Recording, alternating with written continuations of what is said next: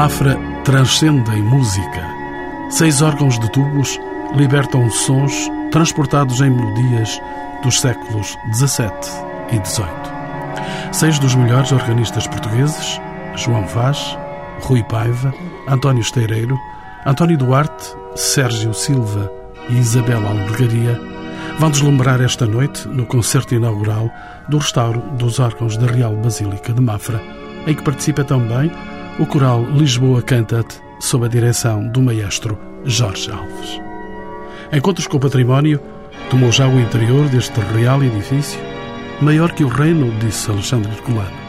O palácio convento de Mafra, querido pelo faustoso soberano Dom João V, mitificando a cidade de mármore e labirinto de pedra, na esteira de Bizâncio, Split, Milão, Madrid, Aranguês, Versailles, Os Inválidos e Caserta.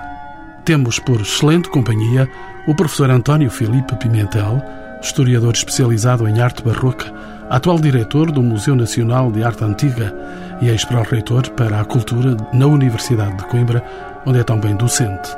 O organista João Vaz, diplomado em órgão pela Escola Superior de Música de Lisboa, onde leciona, bem como na Universidade de Évora. É titular do órgão da Igreja de São Vicente de Fora e conselheiro do IGESPAR para o restauro dos seis órgãos de Mafra. O organeiro Dinarte Machado, natural dos Açores, restaurou já mais de meia centena de instrumentos, incluindo estes seis órgãos da Basílica, e, por fim, o historiador Mário Pereira, diretor do Palácio Nacional de Mafra, a quem pergunto se o que determinou a construção deste edifício real foi a frase mágica preferida por Frei António de São José e das Índias. El Rei terá os filhos que quiser. Eh, em princípio, eh, tudo indicia que sim, que tenha sido essa a frase, uma vez que foi após eh, esse evento e essa promessa que o palácio, o convento e, sobretudo, o convento se começa a construir. É evidente que já havia alguns antecedentes em que se pedia a construção de um convento nesta, nesta vila, alegando os franciscanos que eh, as comunidades aqui estavam muito falhas eh, em termos de assistência religiosa. Enfim, aquilo que se sabe, e o Dr. Filipe Pimentel é a pessoa que tem estudado este, estes assuntos, é que o convento eh, constrói-se aqui em função desse voto de a partir do momento em que é assegurada a sucessão do trono. Seria um convento pequeno, austero, simples, como manda a lei franciscana. Sim, sim. Esse, o convento começou por ser eh, pensado, concebido para 13 frades, eh, passou para 40, eh, depois para 80 e acabou com um número de 300 frades. Era um cenóbio que podia comportar 300 frades. E isto foi ganhando uma dimensão que depois acabou por envolver também o próprio Palácio Real e a Basílica. Professor António Filipe Pimentel, por que é que se escolheu este local para a edificação do real edifício?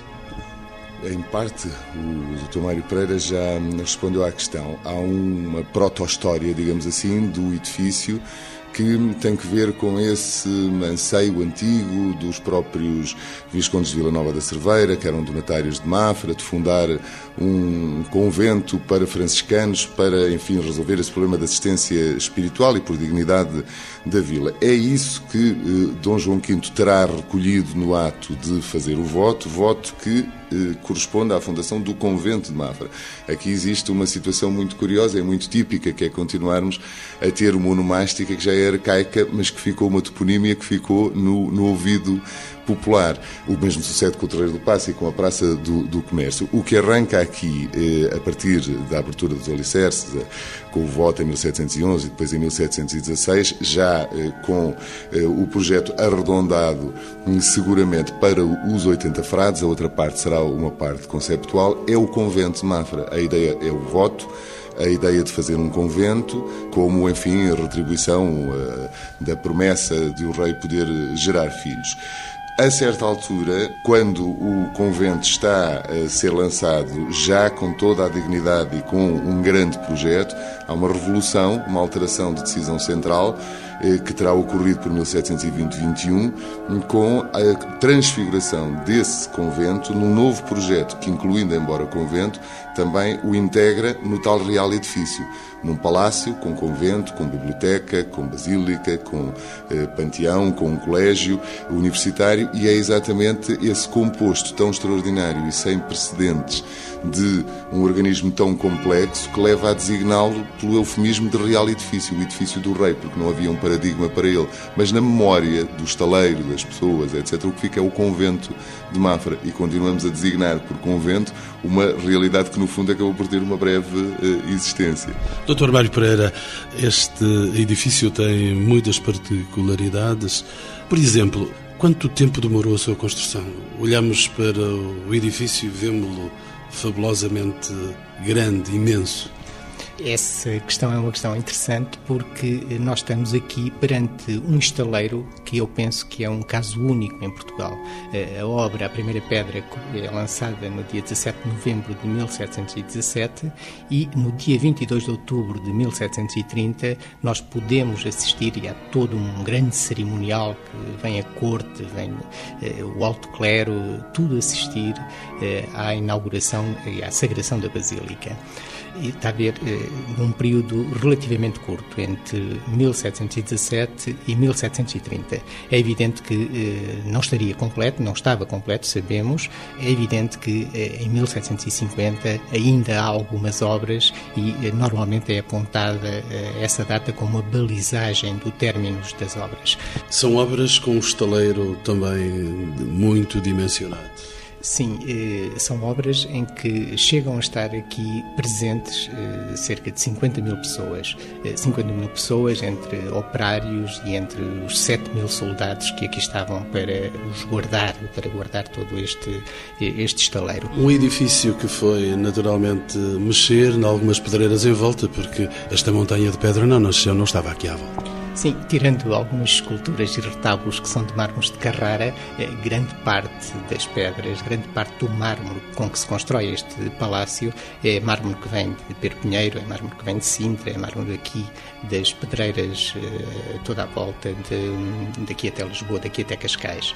Eh, assim como os fornos de cal que foram feitos, eram fornos que se estenderam de, de Mafra também até Cascais, tudo numa grande produção para eh, poder erigir este convento a tempo. E a tempo de quê? A tempo de uh, a Basílica poder ser consagrada no aniversário do Rei. Digamos que isso explica um pouco toda a celeridade do processo. Isso explica porque é que são arregimentados em todo o país funcionários para aqui poderem vir trabalhar. E isso leva-me a tentar saber quanto é que pode ter custado o levantamento deste edifício.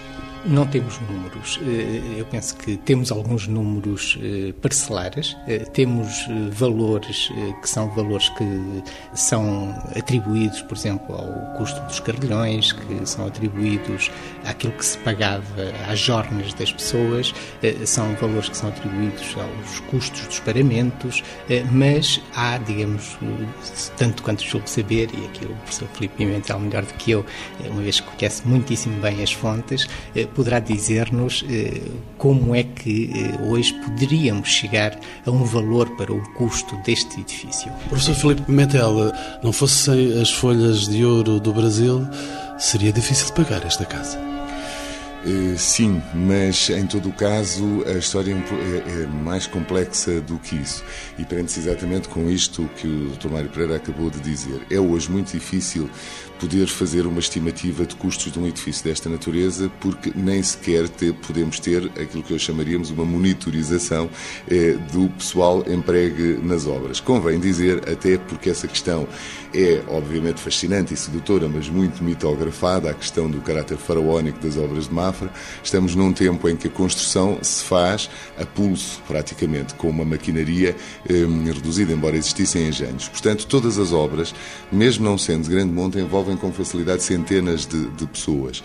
Esse pico que se atinge em 1729, quando se expedem as ordens para eh, eh, investir rapidamente na conclusão, ou pelo menos no adiantamento do edifício, a ponto da Basílica poder ser sagrada no aniversário do rei, em 1730, 30 é um pico, efetivamente. Rapidamente, até porque a regimentação foi muito mal cumprida e pouco criteriosa, trazendo válidos com inválidos à mistura, etc., foram desmobilizados boa parte desses números. E também, após a sagração, baixa o ritmo construtivo. Por outro lado, a obra, como eu expliquei, começa eh, como um voto particular eh, do rei e, tal como disse o Dr. Mário Pereira, com uma dimensão eh, pequena que vai arredondando. Quando arranca, em meu entender, estaria já numa imponente dimensão, a tal comunidade de 80 monges com o seu respectivo convento e área residencial e basílica anexa, mas continua a ser obra particular.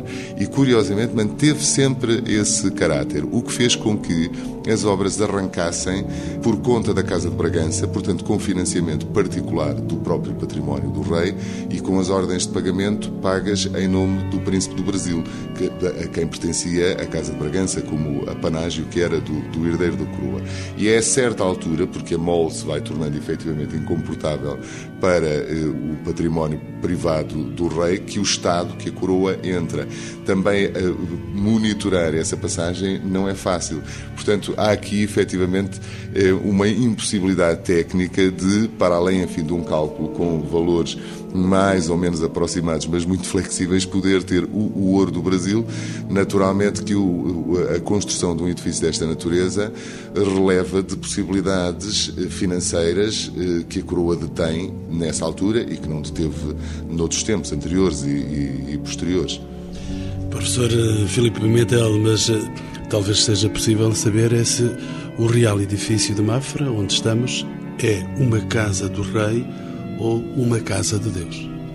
Eu penso que é tudo, quer dizer, o que o torna fascinante e, e único em Portugal, e efetivamente um dos pontos altos de um inner circle uh, europeu, que é exatamente este, o, o, destes edifícios que são metáforas uh, sociais, que funcionam como utopias urbanas, onde as várias partes que o integram são representativas de, do próprio conjunto de instituições que define a sociedade, é o de compor tudo isso no interior de um único programa. Um programa que é essencialmente um programa político de formulação ideológica da monarquia como rei configura e onde, se evidentemente Deus é imanente e, e presida tudo, a sua igreja já pode ser instrumentalizada pela coroa. É um processo, no fundo, de racionalismo e de regalismo que está em curso e que tem aqui a sua materialização. Isto não é uma casa de Deus, é o real edifício, é o edifício do rei. Mas lá dentro, como joia emergindo centralmente nesta coroa, temos a basílica que configura a vertente eclesiástica da própria dimensão régia. Se quiser, é a figura do rex sacerdos, do rei sacerdote. A caminhar por cima de uma grande metáfora, podia também perguntar de que modo é que esta cidade de Deus, ou cidade ideal, é uma representação do poder do monarca absolutista. É, exatamente, porque repare que nós estamos no interior, no, o edifício é ele mesmo um quadrilátero com eixos que se entrecruzam ortogonalmente como uma cidade ideal, como ela já vem na tradição planimétrica ocidental desde os etruscos e sobretudo desde os romanos, com uma perspectiva claramente centrípeta e centralizadora. Se pensarmos que em toda a volta eh, o edifício é palácio, esse palácio real, que simboliza o próprio rei, funciona como um anel do interior do qual emerge, como eu acabei de dizer, como joia central a basílica e depois todas as outras dependências que se encontram também no, no interior desse anel, mas não há dúvida de que o anel é régio e, portanto, isto é a cidade do rei. Não é a cidade de Deus, é a cidade do rei. Estamos num momento em que o tema da cidade ideal, que é também um tema obsidiante da cultura ocidental, começa claramente a perspectivar eh, um, um, ponto racionalista, centralizador, laico, se assim quiser dizer, que prefigura o tempo de Pombal, que prefigura a reconstrução da Baixa de Lisboa, etc. É isso que lhe dá também essa dimensão universal. E também aqui Dom João V eh, não estava só. Há outras construções similares na Europa. Claro, é uma rede, é uma rede que se espalha no, no tempo, que tem raízes eh, muito remotas, mas que na antiguidade podemos fazê-la remontar ao Palácio Diocleciano em Split, mas que tem um ponto de arranque, claro, um ponto de síntese, digamos assim, entre essa tradição antiga e a modernidade que nasce no Escorial, como referência na própria Península Ibérica, e que depois se espalha por uma rede que envolve, por exemplo, os Inválidos em Paris ou os mosteiros do universo germânico, com as suas grandes bibliotecas também, como Mafra, para terminar já completamente laicizada, com uma presença diluída da componente eclesiástica em Caserta, sobretudo no plano utópico de Caserta, mais do que na Caserta construída no final do século XVIII. Mafra tem eh, integra essa cadeia e integra-o, evidentemente, de forma muito prestigiosa. Por isso é que eu me permitiria eh, introduzir uma leve crítica a esse conceito de montanha de pedra com que há pouco interpelou o meu querido amigo Dr. Mário Pereira, porque isso dizia o Camilo, montanha de pedra, que tanto monta aqui como nas pedreiras de onde a quebraram, e não é o caso. Estamos perante uma obra de arte de grande categoria. E a Basílica, por que é que ela tem tantos privilégios no seu interior desde a sua construção? Porque a Basílica é simultaneamente a Capela Real e a Igreja eh, do Convento. Enquanto Capela Real, ela é por natureza a Basílica Patriarcal, no sentido em que o Patriarca é o capelão real e, portanto, quando o rei está eh, no palácio, eh, a Basílica transforma-se em Capela Real e logo em Basílica Patriarcal. Por outro lado, é a igreja de um convento que o rei integra no interior desta estrutura, que emerge do primitivo eh, plano e que ele, por seu turno, pretende fazer cabeça da própria província franciscana para todo o reino. Logo, pretende fazer eh, dele também um super convento, se assim podemos dizer, com o máximo de privilégios, dignidade, etc. Outra história é o modo como os franciscanos, e particularmente eh, os arrábidos, eh, a vertente mais austera da, da ordem franciscana, se sentiram arrastados para um projeto para o qual foram seduzidos num tempo em que ele efetivamente era uma pequena e austera casa para um grupo diminuto religioso e se viram de repente a habitar este real edifício. O programa escultórico de Mafra é algo também olhado com relevância, Dr. Mário Pereira. Sim, a nossa escultura, a escultura aqui de, da Basílica de Mafra, é, é de facto um, uma belíssima escultura em qualquer parte do mundo. Eh, não é por acaso que são os próprios italianos eh, que a consideram como sendo o melhor núcleo de escultura barroca italiana fora de Itália. Eh, nós temos enfim, dezenas e dezenas de esculturas de mármore de Carrara, feita por uh, grandes uh, artistas italianos, assim uh, como temos os grandes retábulos que foram feitos também em mármore, mas eh, modelados e moldados eh, já aqui em Mafra por, eh, enfim, uma das consequências da, da existência neste palácio eh, de uma escola de escultura, da Escola de Escultura de Mafra, que, como sabe, eh, se deve eh, ao Giusti e que teve nomes depois tão importantes como Machado Castro. Ora, este edifício vale sobretudo por todo o seu, o seu conjunto. Nós podemos destacar a escultura, eh, como podemos destacar os bronzes, como podemos destacar eh, os paramentos, eh, como podemos destacar depois toda uma série de espaços, e eu permito-me aqui dizer isso, que existirem e isoladamente seriam, sem dúvida, o ex-libris deste palácio, ou deste conjunto, ou deste monumento, que é uma expressão que eu pessoalmente prefiro utilizar um pouco na esteira do que o professor António Filipe Mentel vem dizer. Nós temos a biblioteca. A biblioteca é, de facto, eh, um espaço notável. Espaço notável não só do ponto de vista estético, não só do ponto de vista da arquitetura, mas, eh, sobretudo, eh, em função daquilo que é o seu acervo. O acervo que nós temos na biblioteca é um acervo impressionante. É um acervo riquíssimo, é um acervo que praticamente consegue ter grande parte das grandes obras que são editadas até o final do século XVIII. Nós temos eh, toda uma série de livros que são livros que não se encontram porque foram proibidos, porque foram indexados. Eh, estou-me a lembrar dos livros de Spinoza, estou-me a lembrar dos livros que conduziram eh, à criação da, da enciclopédia e nós temos todos esses livros. É muito curioso este aspecto e isso verifica-se porque nós podemos questionar hoje, afinal de contas, como é possível numa biblioteca nos confins do mundo haver eh, toda uma bibliografia que não existe noutros centros, que não existe noutras bibliotecas. Eh, quem é que, afinal de contas, poderia ter eh, acesso a esses livros? Ora, a razão de ser de, desses livros proibidos está na própria bula do Bento XIV, que em 1754 concede e cria esta biblioteca. É que ele tem uma frase no fim que diz: Esta biblioteca está autorizada a ter livros proibidos.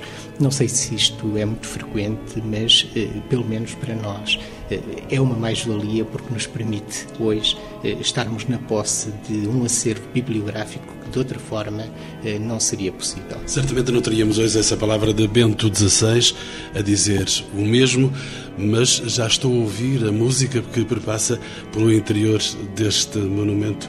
Chamo à conversa o Dr. João Vaz, ele é organista, é o consultor oficial deste empreendimento. Sr. Doutor, a integração de seis órgãos na Basílica está de algum modo associada a alguma simbologia ideológica que o rei procurou transmitir à Basílica esta é uma coisa rara, nunca vista. É realmente uma coisa nunca vista. Não existe nenhuma outra situação no mundo onde existam seis órgãos contemporâneos na mesma igreja. Há muitas igrejas com muitos órgãos, mas na maior parte dos casos onde há igrejas com mais de quatro órgãos, esse número resulta da adição sucessiva de instrumentos ao longo do tempo e não de um projeto que é pensado à partida para funcionar simultaneamente. Isto aconteceu aqui. É preciso ver que os órgãos que nós vemos hoje na igreja não têm nada a ver com o Dom João V. Portanto, os órgãos começaram a construir já o Dom João V tinha morrido eh, há algumas décadas. No entanto, o próprio plano da igreja denota logo à partida uma intenção de tornar a igreja e sobretudo a Capela Mor e, e os braços transepto como centros de atividade musical. O número eh, muito grande de, de tribunas onde se pressupõe imediatamente a presença de cantores ou instrumentistas, é um indício claro disso. Mas também existem seis tribunas de dimensão maior que as outras que, mesmo sem órgãos, fazem imaginar que estavam pensadas para colocar órgãos. No entanto, o que é certo é que a Basílica foi sagrada sem órgão nenhum cá foram importados três, três instrumentos pequenos para a cerimónia da sagração da Basílica, o que resultará com certeza da precipitação toda que levou a essa, que já foi aqui referida, que levou a, essa, a esse evento. E durante o tempo de Dom João V não existe assim referência palpável a um arranque de uma construção de um, de um núcleo desta dimensão. De qualquer maneira, a música barroca tinha que estar aqui. Ah, isso, a música representava sem dúvida um, um aspecto principal da atividade litúrgica e até mesmo da, da afirmação do poder régio para, para Dom João V. De qualquer das maneiras, nós no reinado subsequente, eh, no tempo de Dom José, há uma referência não muito clara, mas uh, talvez na qual não podemos confiar assim a 100%, mas que refere a existência de seis, de, de seis órgãos. Há, ao longo do tempo, algumas referências pontuais à existência de seis órgãos, mas não aos seis órgãos que lá estão atualmente. Estes órgãos lá atualmente resultam de um processo que, que nasce já no, no, tempo da regência de Dom João VI, quando, no final do século XVIII, já em 1792, o grande organeiro português António Xavier Machado de Cerveira, que era coincidentalmente irmão germano de Machado Castro, é nomeado administrador dos Reais Órgãos de Mafra pressupõe-se nesta altura é iniciado o processo de construção dos órgãos que eh, existem atualmente na Basílica. Estes órgãos, no entanto, seguramente integram material de instrumentos que, que, estavam lá antes e que provavelmente nunca foram terminados, porque não existe nenhuma referência a qualquer atividade musical com seis órgãos anterior eh, ao fim do ao, ao princípio do século XIX. De qualquer maneira, estes seis órgãos hão de servir na liturgia, hão de servir em concertos e eh, em momentos comemorativos, certamente. As únicas referências que há à adoção dos seis órgãos, e convém aqui dizer que os seis órgãos foram construídos a partir desta data, do final do século XVIII, e nele terão intervindo, além do, deste organeiro António Xavier Machado Cerveira, um outro organeiro seu contemporâneo, igualmente importante na, no panorama musical português, chamado Joaquim António Pérez Fontanes. Dos seis órgãos que estão na Basílica, três eh, são assinados por cada um deles. Estes órgãos foram terminados em 1907. As placas que estão nos órgãos apresentam datas que oscilam entre uh, outubro de 1906 e outubro de 1907. E, além do mais, existe o, a documentação, referências a atividades dos mesmos. Mas todas as atividades assim como toda a música escrita para os seus órgãos que se conserva aqui na Biblioteca do Palácio e em outros locais, todas apontam para a prática litúrgica. São tudo obras que se destinam à execução dentro de uma, de uma cerimónia litúrgica. A maior parte dela, a maior parte dela é música vocal com o acompanhamento dos seis órgãos. Vou deixar em stand-by durante alguns eh, momentos a nossa conversa sobre música, lá voltaremos. Tenho uh, Dinarte Machado, melhor organeiro português, ele vai daqui a pouco falar-nos desses seis órgãos que tem em mãos.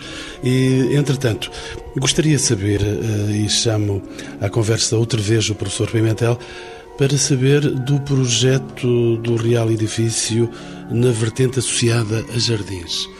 A música não poderia perder-se dentro deste espaço. Os jardins, inevitavelmente, teriam que crescer à volta deste edifício. Hum.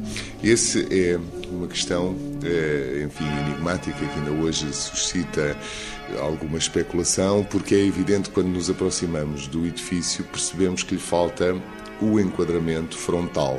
Para o lado de trás, a tapada preenche nesse desígnio e desde sempre esteve ligada primeiro a cerca e depois a tapada à própria gênese do, do edifício. Porém, e depois, eh, enfim, eh, a tradição que existe de que eh, o rei tencionava abrir uma avenida até à Ericeira. O edifício está naturalmente voltado para o ocidente e para o mar. Essa atração parecia lógica do ponto de vista projetual. E, efetivamente, os ritmos de construção são complexos, como já aqui foi eh, abordado, e são exatamente isso, são ritmos eh, de aceleração e de, e de abrandamento. Após a sagração da Basílica, em 1730, de novo abrandam eh, as obras. Finalmente, muda-se o sistema construtivo, adjudicando por empreitada a construção do Zimbório. Enquanto isso, vai avançando lentamente a construção do convento propriamente dito. Tudo isto se prolonga até ao final da primeira metade do século XVIII. E nessa altura estão efetivamente para arrancar, tenho claros indícios disso, a programação do enquadramento. Por um lado, existe documentação nesse sentido, e por outro, todo o que é a zona hoje chamada da Vila Nova é a sucedânea da Ilha da Madeira, como era designada hum, eh, a aldeia, enfim, improvisada, onde que envolvia o estaleiro e onde habitavam eh, e que tinha o hospital, quartéis, cadeia, etc. Era ela própria uma cidade onde habitavam eh, os operários e, portanto, destinava-se a ser desmantelada após a construção, a conclusão do edifício, para a programação efetiva da envolvente. Sucede que, a breve trecho, há um facto da maior importância, que é o terremoto de 1755, que vai levar para Lisboa e fazer suspender tudo o que são os grandes empreendimentos. E terá sido essa a razão pela qual não ficou concluído o enquadramento da parte frontal e acabou por sedimentar a Vila Nova sobre o que eram os terrenos previstos para esse fim. Doutor Mário Pereira, eh, mas o edifício não ficou orgulhosamente só. Houve um crescimento urbano subsequente, mesmo depois da interferência do terremoto, como foi agora referido. Eh, Mafra cresceu. Eh, sim, eh, Mafra cresceu e tem crescido sobretudo nos últimos anos. Nos últimos anos tem havido uma pressão urbanística que se tem aproximado eh, cada vez mais do Palácio. Mas nós temos, como dizia o Dr. Filipe Pimentel, aquilo que era a delimitação eh, fronteira deste, deste palácio. Aquilo que eh, seria, à semelhança de Schönbrunn, por exemplo, o terreiro, eh, um terreiro que poderia servir como um terreiro de aparato para desfiles militares, para passeios da corte, mas ainda indo ao encontro daquilo que o professor Filipe Pimentel dizia, nós temos ainda no jardim do cerco atual uma marca de jardim que ainda subsiste com algumas uh, especificidades, como o, campo do jogo da bola. Uh, há de facto aqui uh, alguns aspectos que são aspectos que tornam também a esse nível este edifício singular. A existência, penso eu, do único campo do jogo da bola que subsiste desde o século XVIII. Não conheço outro em, Portugal. Mas toda esta ocupação da, da Ilha da Madeira é uma ocupação que se foi sedimentando, que foi ficando e que, por uso capião, penso eu, acabou por estruturar aquilo que é eh, a Vila Nova. É um aspecto que agora é objeto de toda a atenção por parte da autarquia, por parte do, do Palácio, e em que se está a trabalhar num projeto de requalificação da envolvente. Estamos, eh, de facto, empenhados e envolvidos numa candidatura que já foi apresentada ao CREN eh, para que toda esta envolvente, que é sobretudo associada a parques de estacionamento, como agora podemos constatar, em princípio terá os dias contados, em princípio, dentro de muito pouco tempo, o projeto que já começou eh, a ser implantado na fachada norte, na ala norte, eh, estender-se-á eh, para a frente do palácio e depois para a ala sul, encontrando-se naturalmente soluções alternativas para este estacionamento que agora nos perturba profundamente em termos de imagem, em termos de aproximação do palácio, em termos de leitura do próprio palácio. Abriu de novo as portas ao segredo que aqui foi guardado há alguns anos, longos anos. Falamos do património musical integrado, ou seja, encontra-se em fase de acabamento. Estamos a breves momentos da inauguração dos seis órgãos, o restauro integral de seis órgãos em que consistiu esta tarefa e a pergunta é naturalmente dirigida, como já disse, o melhor organeiro português, Dinarte Machado. Bem, o restauro integral foi uma ideia desde o início assim pensada. Em 1992 fiz uma, fui convidado a fazer uma, uma espécie de prospeção aos órgãos de Mafra com vista a apresentar, a fazer uma apresentação num congresso internacional que foi o único que se realizou em Portugal em 1924. Um congresso internacional onde tiveram figuras de alto, digamos, de alto conhecimento a nível da organística mundial e onde o centro da exposição organística, neste caso, era, era efetivamente Mafra. Ou seja, a intenção era eh, conquistar o interesse da classe política, dos governos, de, de, dos próprios portugueses em geral, para o restauro destes seis instrumentos. E devo dizer que a ideia no meio organístico dos seis órgãos de Mafra era absolutamente medíocre. Portanto, a ideia dos seis órgãos era uma coisa que, então, por um lado, era, era hum, seis órgãos eh, para quê? Por outro lado, o exemplo que havia parcialmente a, a tocar era um instrumento, enfim, com alguns hum, problemas do seu restauro, não indiciava a qualidade eh, para o qual se deveria partir para o restauro desse, desses instrumentos. Foi, de facto, um conjunto de fatores que surgiram na investigação, na minha investigação do ponto de vista técnico, atenção que não, não aprofundei eh, questões históricas para chegar a outras conclusões, o que é de facto é que hum, a descoberta, eh, digamos, do material do órgão de São Pedro de Alcântara, que era um instrumento que estava vazio e que se dizia não ter terminado, outros diziam porque eh, nunca, nunca teria sido projetado e que depois o projeto teria acabado só com os cinco e depois teria-se completado só, somente a fachada. O encontro das peças desse instrumento que eh, indiciavam, eh, digamos, o projeto inicial desse mesmo, sem ter sido eh, intervencionado no século XIX, levou a que o interesse do restauro dos órgãos, dos seis órgãos de Mafra, fosse de facto uma clara evidência e, incontestável. Quanto tempo durou esse restauro integral dos seis órgãos?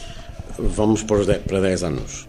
Mas eh, se avaliássemos portanto, a dimensão do meu ateliê, a dimensão do organeiro em Portugal, a dimensão dos, dos afins que este trabalho existe, portanto, os afins que significa determinados materiais, determinadas peças que se tem que submeter uh, muitas vezes a importações. Diria que se pudéssemos colocar uh, média dois anos a dois anos e meio por cada instrumento desta dimensão, que não seria de modo nenhum demais, teríamos um prazo mais alargado. Doutor João Vaz, estes órgãos apresentam alguma especialidade? Há aqui um, um aspecto que convinha referir que é necessário para as pessoas perceberem o que é que se passou. Eu disse que os órgãos foram começados a construir no final do século XVIII e foram terminados em 1807. É de facto seguro que eles ficaram juntos, os seis, em 1807. Só que aqui interveio um, um fator exterior Não foi o terremoto desta vez, mas houve uma catástrofe de, de, semelhante que foi as invasões francesas.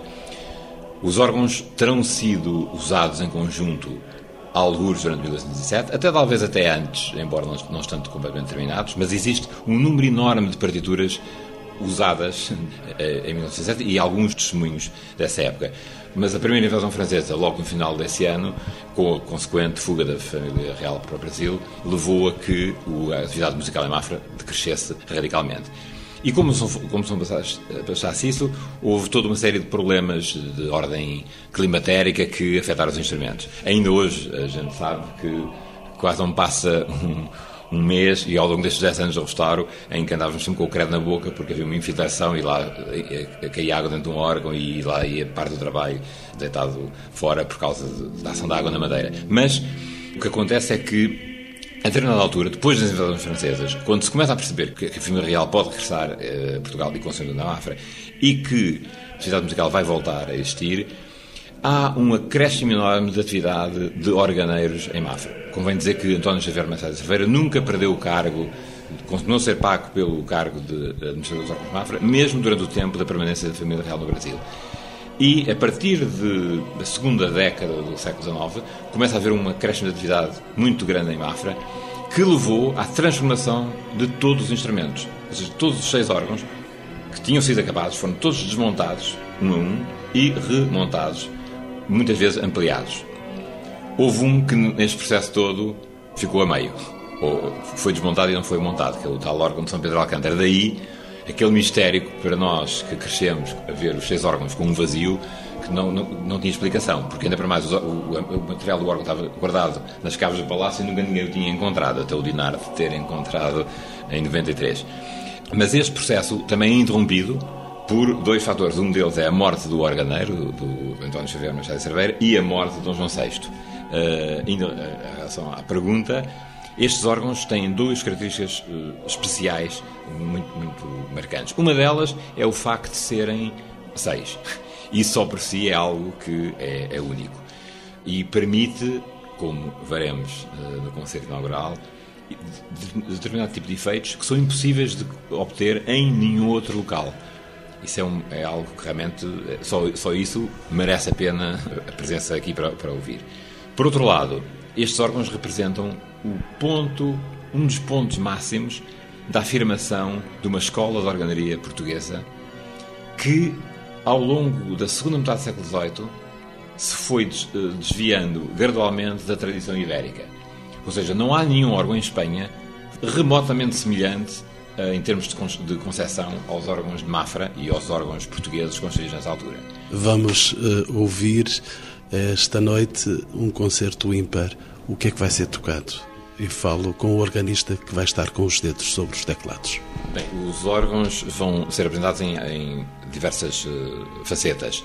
Vão ser uh, executadas peças individuais em cada um dos órgãos, ou seja, o público vai poder ouvir cada um dos instrumentos isoladamente. E essa, essas seis peças, uma em cada um dos órgãos, vão mostrar uma, uma espécie de panorâmica da música europeia para órgão, com especial incidência, obviamente, na música portuguesa, desde uh, o século XVII até exatamente à época em que os instrumentos foram construídos. E, isso por um lado. Por outro lado, vai haver duas eh, grandes obras para seis órgãos. Uma delas uh, apenas instrumental e outra delas para coro masculino e seis órgãos. Ambas escritas na altura em que os órgãos foram construídos. Uma delas é a Sinfonia para a Real Basílica de Mafra, de António Leal Moreira, uma obra que foi escrita em 1807, obviamente para o momento em que os órgãos foram terminados, e a outra uh, vai ser o Glória da Missa de João José Baldi, que é, foi, foi, uma das primeiras obras escritas a usar os, os seis órgãos, escrita ainda em 1806, e que foi uma das obras escrita para um coro masculino, vendo para o coro dos farados da Mafra e os seis órgãos, foi uma das obras de maior impacto na época. Há várias referências, foi feita várias vezes nesses dois anos, até naquele curto, curto período em que os órgãos funcionaram juntos, mas com referências ao impacto que o conjunto das vozes e instrumentos tinha. Existe uma menção de um, uma frente da época que era almoxarife do, do, do Palácio que refere esta missa do João José Baldi como uma coisa estrondosa. penso que é o adjetivo que espero que se possa aplicar ao concerto desta noite. E esse estrondo nós vamos ter o privilégio de o ter aqui já em primeira mão.